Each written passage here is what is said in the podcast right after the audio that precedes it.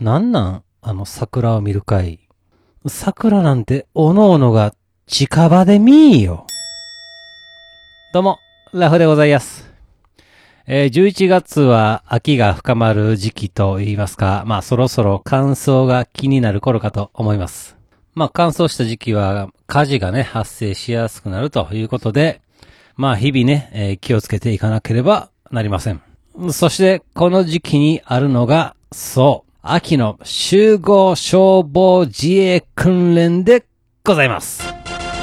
会社のね、事務所が入っているビルで、ね、この集合消防自衛訓練の参加がね、えー義務付けられているために、まあまああ、強制参加で行って参りました。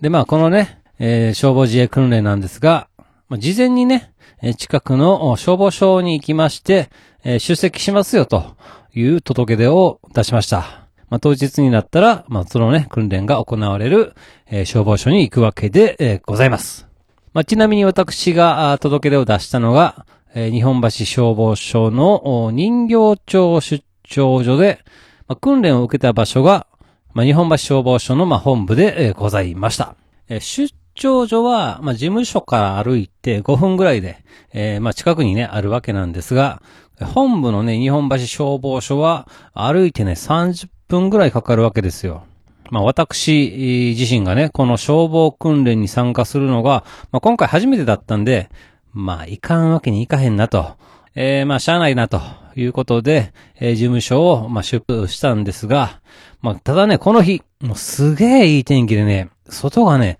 非常に気持ちよくってですね、あ、これは最高ですねと。室内にいるより全然いいですやんと。ね、えー職場をね、抜け出せて、えーこのね、日本橋消防署まで、まあ、ほがらかハイキングですやんとね、えーいうことで、えまあ、気持ちよく歩かせていただきました。でね、歩いてる途中に、東京証券取引所がございまして、ああ、東京やなと、ちょっと歩いたら有名なスポットが出てくるんやなと、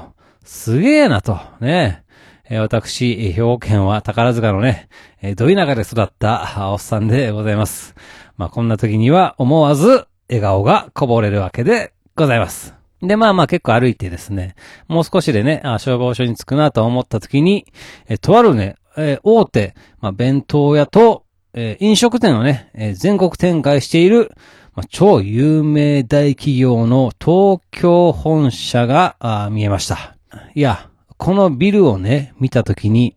ああ、これ、こんなところにあったんかと思いまして。まあ私ね、えーまあこのね、えー全国展開している企業の社員でも何でもないんですが、実はこの東京本社に入ったことがあるんですよ。あれは忘れもしません。当時、私の部下が思いっきりミスをしまして、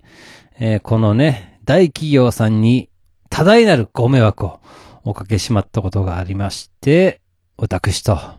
私の上司と、そして、えー担当の営業マン3人で、えー謝罪をするためだけに、このビルに行った経験があるんですね。まあ、それはそれは物々しい雰囲気の中、私、中学のめっちゃ怖い先生が担任していた体育の授業ぶりに、まっすぐな100点満点の気をつけをして、起立した状態で、謝罪文、地獄を味わったわけでございます。最悪の思い出でございます。この天気が良くって気持ちいいハイキングだったのが、このビルを見た瞬間に吹き飛んでいきました。そして心が叫んでおりました。胸くそ悪い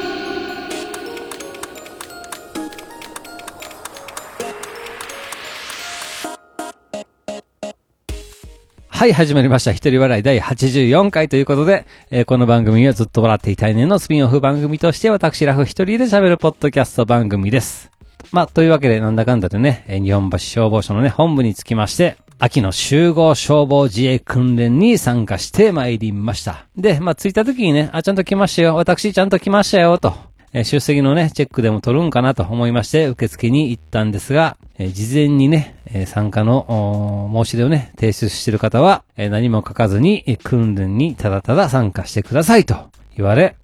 ああ、このタイプかと。勝手に訓練しろと。ね。まあ、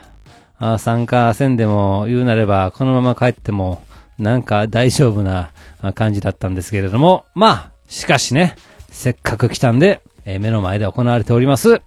あね、消火器のね、扱い方とか、